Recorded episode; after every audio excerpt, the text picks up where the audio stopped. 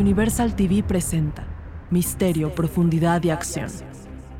El agente especializado marino, la detective Urriaga y el comandante Martínez son el nuevo equipo legendario que te acompañará a través de tus oídos, no importa en dónde estés.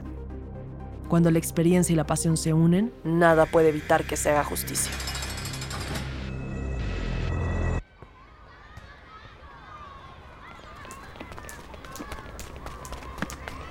Marino me citó desde temprano en la escena del crimen. Se trataba de los basureros traseros de la escuela primaria Héroes de la Patria, en el tranquilo barrio de Santa Cecilia. Urriaga, qué bueno que llegas. Ven. Nos acercamos a los basureros. En el fondo se encontraba un cadáver. Tenemos un caso especial el día de hoy. Es un hombre. Por su forma de vestir y tono de pelo, yo le calculo que estaba en sus cuarentas. La víctima muestra severos golpes que han creado deformaciones. Seguramente sufrió de varias hemorragias internas que provocaron que finalmente muriera. Un código 199 sólido es lo que tenemos aquí. Juan Manuel Rosales, o mejor conocido como el profe Juanma. Era el profesor de ciencias naturales de la escuela. Los recolectores de basura lo encontraron esta mañana debajo de varias bolsas. ¿Cuenta con su cartera, celular, llaves, algo de valor? Dime tú, ¿viste si traía algún reloj o algo más que llamara tu atención? No vi ningún tipo de joyería. Me parece que no tenía bultos en los bolsillos, aunque faltaría ver los bolsillos traseros. No traía más prendas de vestir. Eso quiere decir que la probabilidad de que la víctima haya sufrido de un asalto es alta. En ese momento llegamos a donde estaba un hombre de baja estatura y una mujer que imponía. Su voz era grave y en su mano tenía una cantidad de llaves que sonaban abultadas cada vez que se movía. Directora Palomares. Ella es María Urriaga, detective junior en el Departamento de Investigación. ¿Qué tal? Mucho gusto. La directora fue la que llamó a la policía después de recibir la noticia por parte de los recolectores. Directora, siento mucho lo que está pasando. Muchas gracias. Él es Alberto Núñez, director administrativo de la escuela. Mucho gusto. Ahora me gustaría conversar con ustedes. Igualmente, detectives. Estamos para servirles. Claro que sí. Pasemos a mi oficina. La oficina de la directora era amplia. Tenía un librero, un archivero y enfrente del gran ventanal estaba su escritorio. Siéntense, por favor. Directora, ¿me podría contar un poco más sobre el profesor Juan Manuel Rosales? Claro. El profe Juanma trabajaba como profesor de ciencias naturales de tercero y cuarto de primaria. La verdad es que era un profesor con vocación. Los niños lo adoraban y les encantaba su clase. ¿Y con los profesores? También se llevaba muy bien. Siempre estaba dispuesto a ayudar. Nunca se quejaba de nada. Yo siempre lo veía feliz. Y antes de entrar a trabajar aquí, ¿sabe a qué se dedicaba? Trabajaba en investigación. Vivió muchos años en la sierra, lejos de la ciudad. ¿Alguna vez les contó algo sobre eso? ¿Por qué se fue? Por lo que me dijo, quería buscar una vida más estable, encontrar el amor de su vida y casarse, formar una familia. ¿Ustedes saben si vivía por aquí? Sí, vive en un departamento en la calle Amazonas. ¿Alguna vez fue a su casa, directora? Sí, nos permitió que la comida del fin de curso fuera en su casa. Estuvimos dejando toda la semana sillas, mesas y manteles en su departamento. Al pobre lo llenamos de tanta cosa, pero él estaba feliz. Es una verdadera lástima. ¿Ustedes viven por aquí? Yo vivo un poco más lejos, pero Alberto sí. Así es. Señor Núñez, ¿ha escuchado, visto o se ha enterado de casos de violencia últimamente? Sí, hace como seis meses se mudó una familia. ¿Cómo decirlo? Mm, poco convencional. El papá nunca sale de casa si no es para comprar su botella de whisky. La señora se va todo el día a trabajar. Tienen un hijo adolescente que es conocido por tener ataques violentos en la secundaria y una hija pequeña que sale muy poco de casa. De hecho, han habido muchas quejas por parte de los padres porque muchos de los compañeros del niño han sido mal influenciados por él. ¿Cómo sabe esto? He sido testigo. La otra noche este joven golpeó el auto del reverendo Pérez hasta destruirlo. Sí, el joven Durán ha sido muy sonado últimamente. ¿Cómo dijo que se llamaba el chico? Camilo Durán. Muy bien. ¿Y saben si el profesor Rosales tiene familia? Al parecer tenía una hermana que se murió hace unos años en un accidente automovilístico. Así es, y su mamá era lo único que tenían. Ahora vive en una casa de retiro y creo que tiene Alzheimer. Eso sería todo por el momento. Les pido por favor que si se llegan a enterar de algo nos avisen inmediatamente. Claro que sí, detective. Muchas gracias por todas sus atenciones. Tendremos una celebración en honor a la vida del profesor el día de mañana. Era una persona muy querida por toda la comunidad escolar. Directora, ¿hay posibilidad de que podamos asistir a la celebración en memoria del profesor? Puede ser de mucha ayuda para nuestra investigación. Claro que sí. Aquí les esperamos.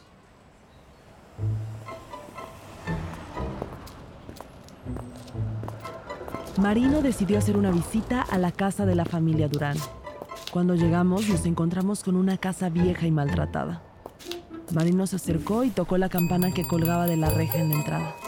El perro del vecino ladra. Adentro se escucha que se está viendo un deporte en la televisión. Se escuchan unos pasitos que se acercan y abren la puerta. La puerta se abrió revelando una pequeña niña como de 7 años, con un par de trenzas chuecas y una estampa de estrella en el cachete. Traía un vestido que le quedaba chico y estaba descalza.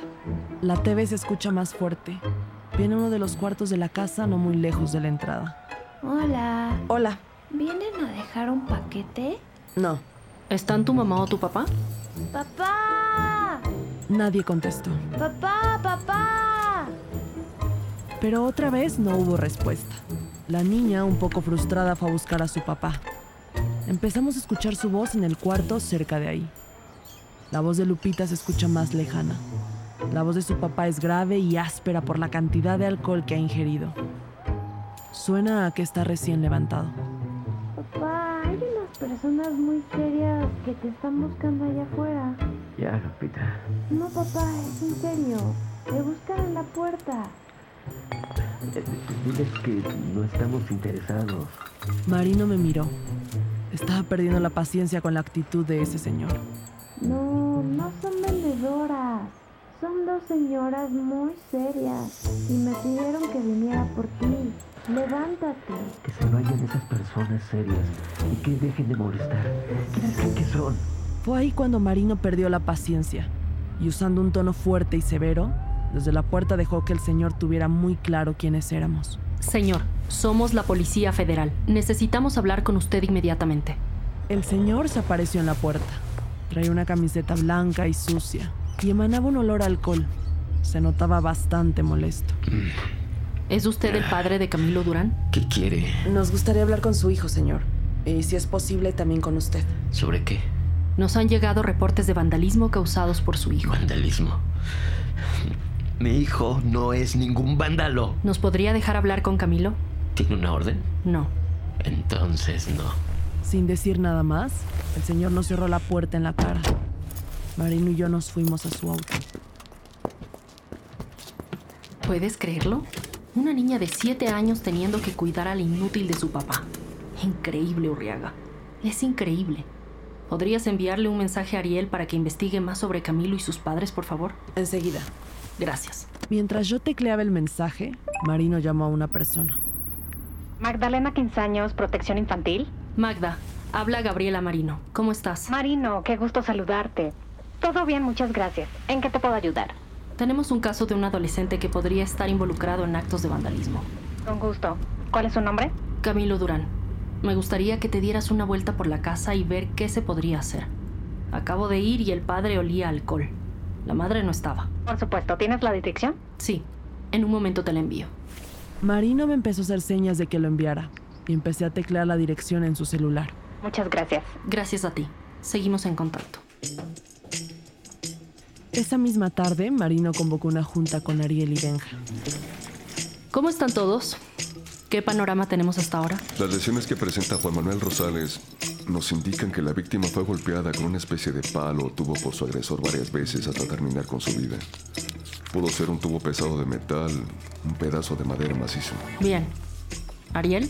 Ulises Durán trabajaba como mecánico en el taller de su familia hasta que su padre murió en el 2007. Durán tiene un historial de antidepresivos desde ese año hasta el 2012. Hay información de que a partir del 2009 tuvo varios trabajos, pero ninguno duradero hasta el año 2013. Su esposa, Hilda Campos, trabaja en una tienda departamental desde el año 2000.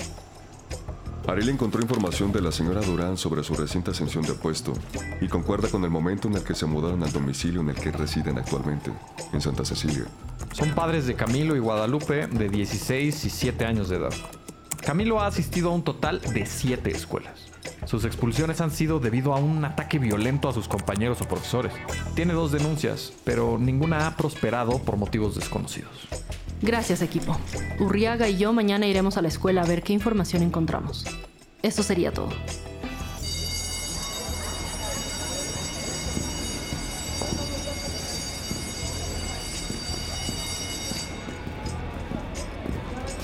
El evento en honor al profesor Rosales se llevó a cabo en la cancha techada de baloncesto de la escuela.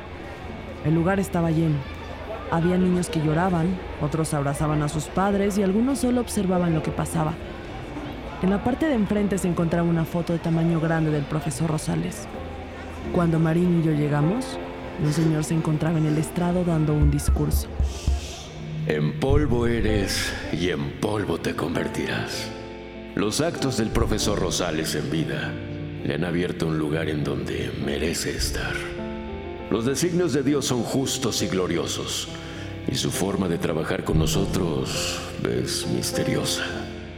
Dios ha decidido que el alma del profesor Rosales continúe con su camino.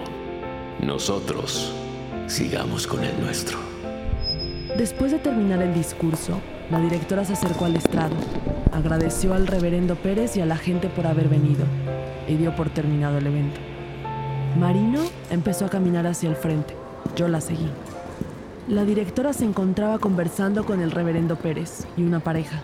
Cuando nos vio se emocionó y nos saludó rápidamente. Detectives, qué gusto verlas por aquí. Muchas gracias por invitarnos. Les presento al reverendo Pérez y a los señores Solana. ¿Qué tal? Mucho gusto. Reverendo Pérez, llegamos justo a tiempo para escuchar su discurso. Puras palabras de sabiduría, reverendo. Sí, de verdad muchas gracias. Encontrar consuelo en estos días es fácil cuando usted está cerca. Muchas gracias. Reverendo, ¿nos podría permitir unos segunditos? Claro que sí. Marino, el reverendo, la directora y yo nos dirigimos hacia la esquina de la cancha. Reverendo Pérez, nos gustaría que nos contara lo que sucedió con Camilo Durán y su auto. Solo fue una mala broma, detective. Decidieron golpear mi auto hasta que quedó completamente destruido. ¿Y sabe con qué lo golpearon? Sí, al parecer Camilo traía un bate. De esos para jugar béisbol. Reverendo, ¿por qué no lo denunció? La pobre madre del niño me dijo que ella sería responsable de pagarme por los daños. Le dije que no era necesario, que preferiría que trajera a Camilo al catecismo. ¿Y la señora accedió a esta condición? Mm, Sí. ¿Camilo ha ido a estas sesiones? No, solo vino la primera vez. Pero Dios tiene su manera de hacer justicia. Reverendo, ¿qué nos podría decir del profesor Rosales? El profesor Rosales está siendo ahora juzgado por Dios. Y ya no nos pertenece a los hombres preocuparnos por él. Si no hay nada más con lo que les pueda ayudar, me despido. Muchas gracias, reverendo. Directora, le agradezco la invitación. Tenemos que irnos. Gracias a ustedes por venir. Cualquier cosa, seguimos en contacto. Claro que sí. El reverendo y la directora se alejaron. Bastante severo el reverendo, ¿no crees?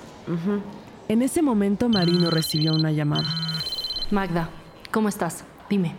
Marino estaba muy interesada en lo que decía Magda de servicios infantiles. Yo no escuchaba nada más que las respuestas cortas de Marino. Sí, muy bien. Nos vemos allá. Vale. Marino terminó la llamada y se acercó a mí.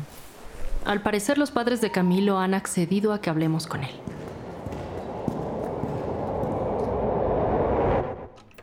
La familia Durán nos recibió en la pequeña sala junto a la cocina. Los sillones eran de flores, el piso de mármol y las paredes blancas. Había una televisión apagada al fondo de este espacio donde se encontraban Camilo sentado en el sillón junto a su madre, quien se veía bastante preocupada. Ulises se veía que estaba más limpio y ya no olía alcohol. Lupita se encontraba haciendo tarea en su cuarto. En cuanto llegó Magda, comenzamos con la interrogación. Camilo, ¿sabes por qué estamos aquí? No lo sé. Podría ser por lo que hice ayer en la escuela. Le prendí fuego a un cuaderno. ¿Es eso? No, no estamos aquí por eso. Pero ahora que lo mencionas, ¿por qué le prendiste fuego a un cuaderno? Me pareció divertido. Prenderle fuego a objetos no debería ser divertido. Puede escalar algo bastante peligroso. Pero te queremos preguntar qué hiciste el domingo pasado. No hice nada. ¿Puedes ser más específico, por favor? Dormí como hasta la una de la tarde. Me levantó mi mamá para ir por el pollo. Mi hermana y yo fuimos. En la tarde me quedé jugando videojuegos y luego me dormí. Solo eso. Vale, ¿me podrías decir cuál ha sido tu experiencia desde que te mudaste a este barrio? Pues nada, es igual que en todos los barrios, nada más que aquí se las dan todos de saltitos. ¿Tienes amigos? No. Camilo, ¿nos podrías contar por qué golpeaste un auto con un bate recientemente? Camilo no contestó. Me parece sospechoso, pero no tanto como para crear un caso. ¿Sabes a quién le pertenece el auto que golpeaste? Sí. ¿Alguna vez te ha hecho algo el reverendo? El joven volvió a guardar silencio. Aquí viene el tema del reverendo. Eso ya se solucionó. Señor Durán, le repito que solo estamos tratando de entender. Camilo, ¿con qué destruiste el auto del reverendo? Camilo voltea a ver a su mamá. Ella siente con la cabeza alentándolo a que hable. Fue con mi bate de béisbol. ¿Aún tienes el bate? No, el viejo ese me lo quitó. ¿Por qué le pegaste a su auto? Porque es un cerdo ese señor. ¿Por qué? Porque vino un día a la escuela a hablar del pecado y no sé qué cosas con las que yo no estaba de acuerdo y se lo dejé saber. ¿Cómo? Solo le dije que su Dios castigador no existe, que ni siquiera creo que Dios exista. ¿Cómo reaccionó el reverendo? Me dijo que quería hablar conmigo. No le gustó lo que le dije. ¿Y qué pasó después? Tuve que esperar a que todos salieran del salón para el descanso. Me dijo que me acercara a la banca del frente. Él se sentó al lado de mí y me dijo que era una oveja descarriada, que había tiempo para mi salvación y... Hubo una pausa. Camilo otra vez vio a su mamá. Su papá se veía muy triste. Su mamá lo volvió a alentar. Puso su mano en mi pierna. Me siguió diciendo que él me podía salvar. Seguía moviendo su mano. Lo empujé y luego hizo que me expulsaran tres días. ¿Por eso fuiste a pegarle a su auto? Sí. Pero señora Durán, ¿no llegó usted a un acuerdo con el reverendo de que su hijo tendría que ir a catecismo para que no levantara una denuncia en su contra? Mi mamá no sabía nada. Nadie de aquí sabía nada. Eso es verdad. Cuando llegaron ustedes, Camilo decidió decirnos lo que había pasado. ¿Por qué no dijeron nada? ¿Quién nos va a creer a nosotros? ¿No ve que no nos aceptan en este barrio? ¿Ha visto cómo alaban al reverendo? ¿Ustedes? ¿Ustedes nos creerían? Señor Durán, nosotras estamos del lado de la justicia, no de los prejuicios. Muchas gracias por su tiempo. Nos despedimos de la familia y Magda nos acompañó afuera. ¿Qué le hiciste al papá? Está muy diferente. El señor está en depresión desde hace años. Hablé con ellos dándoles la opción de que o esta situación mejoraba o iban a perder a sus hijos. Y fue ahí cuando me comentaron lo del caso de Camilo. El señor Durán se comprometió a ir a Alcohólicos Anónimos y a buscar un trabajo. Se siente bastante culpable de lo que le está pasando a su hijo. Magda, eres una maravilla. Esta era otra casa cuando llegamos. Yo creo que el niño es inocente. Puede ser, pero de todas formas sigue el asesino suelto. Bueno, si no hay nada más en lo que les pueda ayudar, tengo que regresar a la oficina. Creo que has ayudado mucho más de lo que te imaginas, Magda. Muchas gracias. Magda se marchó y Marino decidió llamar a Ariel. Ariel, ¿podrías por favor ingresar a la cuenta de videojuegos de Camilo Durán? Necesito comprobar que jugó el domingo en la tarde. Sí, Marino. También necesito que busques lo más que puedas sobre el reverendo Aurelio Pérez. Enseguida. Gracias. De qué, jefasa. Se terminó la llamada. Traigo las llaves del departamento del profesor Rosales. Creo que sería bueno darnos una vuelta y ver si algo más sale. Claro que sí, Marino.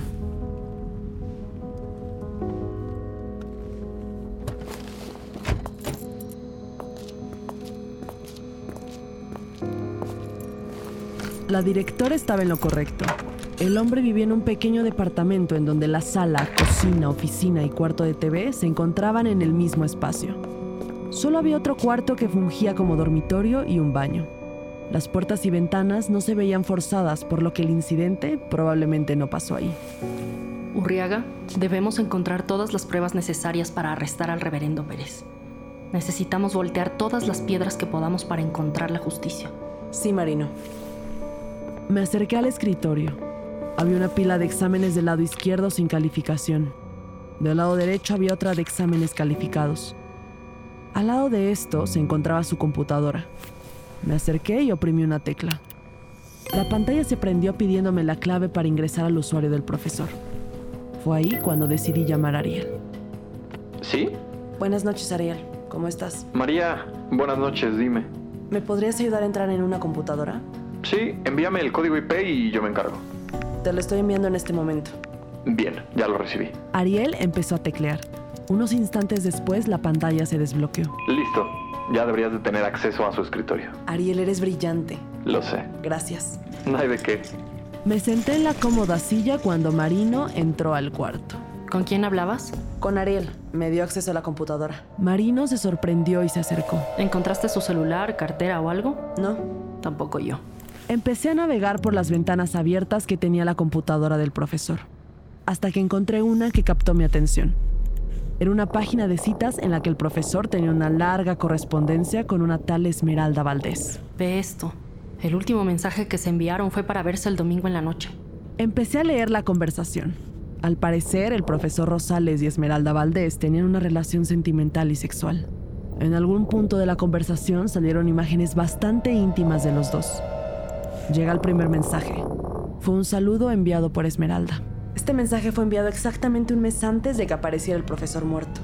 Marino tomó su celular y le marcó a alguien. Yo decidí ver el perfil de Esmeralda. Se podía ver que era una mujer sumamente atractiva. Ariel, ¿cómo estás? Necesitamos que busques información sobre Esmeralda Valdés. Estamos cerca de encontrar al verdadero sospechoso. Marino puso su llamada en altavoz y escuché la voz de Ariel. Marino, no encuentro ninguna Esmeralda Valdés. Solamente me aparece un perfil con ese nombre en una página web de citas. Qué raro. Hola Ariel, ¿tendrás la localización de la dirección IP? Hola María. Sí, un momento. La localización de la dirección IP es en la calle Santa Rita número 2. Está muy cerca de ahí. Muy bien, gracias. ¿Has encontrado algo más? Sobre Camilo, estaba diciendo la verdad. Ese día jugó desde las 17.13 horas hasta las 0.45 horas. Pero del reverendo está más difícil. ¿Qué te sale? Me aparece registrado desde el 2013, pero de ahí en fuera no me sale nada más. Ni su acta de nacimiento, estudios, nada de nada. Bueno, sigue buscando a ver si encuentras algo más. Muchas gracias, Ariel. Cualquier cosa les aviso. Chao. ¿Apuntaste la dirección? Sí. ¿Vamos? Vamos. En menos de 10 minutos habíamos llegado a la dirección que nos había dicho Ariel. Marino se acercó a la puerta y tocó, pero no hubo respuesta. Volvió a llamar, pero nadie respondió. Empezó a caminar hacia uno de los lados de la casa. Me hizo una seña para que me acercara. Nos encontramos con una puerta. Marino la empujó. Estaba abierta. Entramos al jardín de la casa. Urriaga, ven. Me acerqué a la terraza en donde estaba Marino. Puso un dedo en la boca señalándome que fuéramos lo más sigilosas posibles. Tomó la chapa de la puerta, cuidadosamente le dio la vuelta y lentamente la abrió. Entró a la casa. Yo la seguí. Caminamos muy despacio por la alfombra. Por todos lados había cruces o imágenes de algún santo. Empezamos a ver si había alguien, pero la casa parecía estar vacía. Marino empezó a subir la escalera que ligeramente crujía con cada escalón que subíamos. Cuando llegamos a la parte de arriba, nos encontramos con una habitación. Marino entró y me señaló una foto enmarcada que reposaba en el buró. Me acerqué y pude reconocer la cara agria de la persona que vivía ahí, aunque en la foto era evidentemente que era más joven. Y otro señor que podría haber sido su papá, el reverendo. Baje el arma, reverendo. Queremos ayudarle. Por favor, baje el arma y suelta a mi compañera. Deje usted su pistola o le disparo a su colega. En ese momento le apuntó a Marino en la sien. Sentí como la sangre se me iba a los pies. Bajé el arma. Está bien. Me acerqué a él con las manos arriba. Tuve cuidado de no pisar a Marino y entré a la habitación. El reverendo me siguió apuntando y yo me dirigí al armario. En una de las esquinas estaba un bat de béisbol. El reverendo siguió acercándose. Yo seguí caminando hacia atrás hasta que mi espalda pegó en el armario. Enfrente de mí había un escritorio con una computadora. El reverendo sonrió y dio un paso atrás. Detective, qué bueno que llegan. Llevo esperando su visita desde que las vi por primera vez. Vaya forma de recibir a sus visitas. El reverendo miró a Marino en el piso y luego regresó su mirada hacia mí. Su colega quería golpearme y no vi otro remedio más que darle un calmante. Estaba muy alterada. ¿Por qué esperaba nuestra visita? ¿Por qué cree, detective? ¿Usted mató al profesor Rosales? No, no, no entiende. Eh, verá, usted y yo somos muy parecidos. Ustedes se encargan de hacer la justicia de los hombres. Y yo, yo me encargo de hacer la justicia divina. Cuénteme, ¿cómo funciona la justicia divina? Detective, el mundo está lleno de almas sucias, depravadas y servidoras de Satanás. Yo lo he visto. Lo he comprobado con hombres como el profesor Rosales. ¿Cómo lo comprobó? Hoy en día es muy fácil. El reverendo se acercó a la computadora, movió el mouse y en la pantalla apareció el perfil de Esmeralda Valdés. Yo solo pongo la carnada y ellos muerden el anzuelo. Los hombres como el profesor Rosales, que gozan de una reputación intachable, son los peores. El profesor Rosales demostró su verdadera cara, mandando fotos desnudo, viendo y gozando fotos de mujeres. Es un depravado. Usted pretendía ser Esmeralda. Sedujo al profesor Rosales y por eso lo mató. Para limpiar al planeta de personas con apetitos sexuales mundanos. Correcto. Era hora de que alguien le diera su castigo divino al profesor Rosales. ¿Y liberó el alma del profesor con el bate de Camilo Durán? ¿Con este mismo bate? Sí. Me agaché para tomar el bate.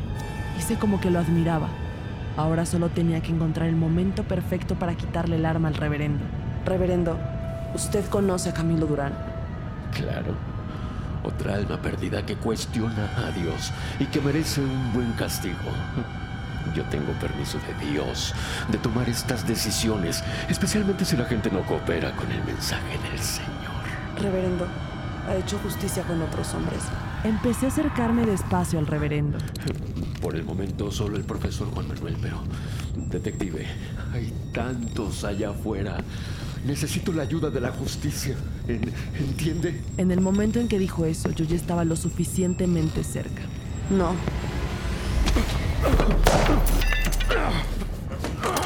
El reverendo me aventó contra la pared. Puso sus manos en mi cuello y empezó a asfixiarme.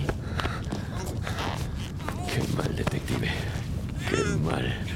Pensé que, que nos estábamos entendiendo. Manos arriba, reverendo Pérez. Queda usted arrestado por el asesinato de Juan Manuel Rosales. Después de que el reverendo fuera arrestado, nos enteramos que su verdadero nombre era Moisés Flores. Se había cambiado el nombre después de haber nacido y crecido en una secta llamada Los Servidores de la Cruz. En este culto se incluyen regalos, amuletos y el despojo de todas sus pertenencias, la donación de todas sus cuentas bancarias y la entrega total de su identidad al Señor Todopoderoso. Aunque el culto se disolvió hace más de 30 años, los niños que nacieron dentro de la comunidad siguen perpetuando el discurso de odio, y algunos incluso han creado nuevas células del clan.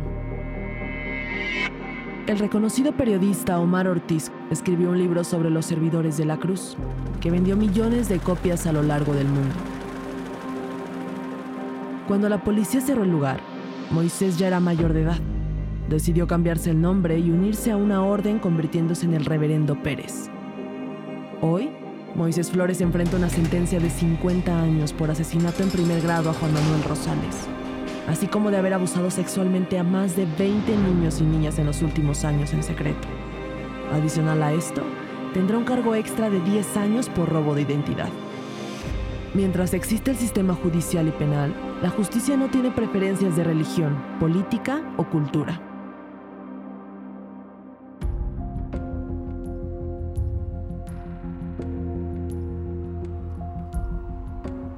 Código U99, un podcast de Universal TV. Una ficción sonora con nuevos personajes y un nuevo universo que te acompañará a conocer el por qué las víctimas de la delincuencia y el crimen tienen el lugar que se merecen.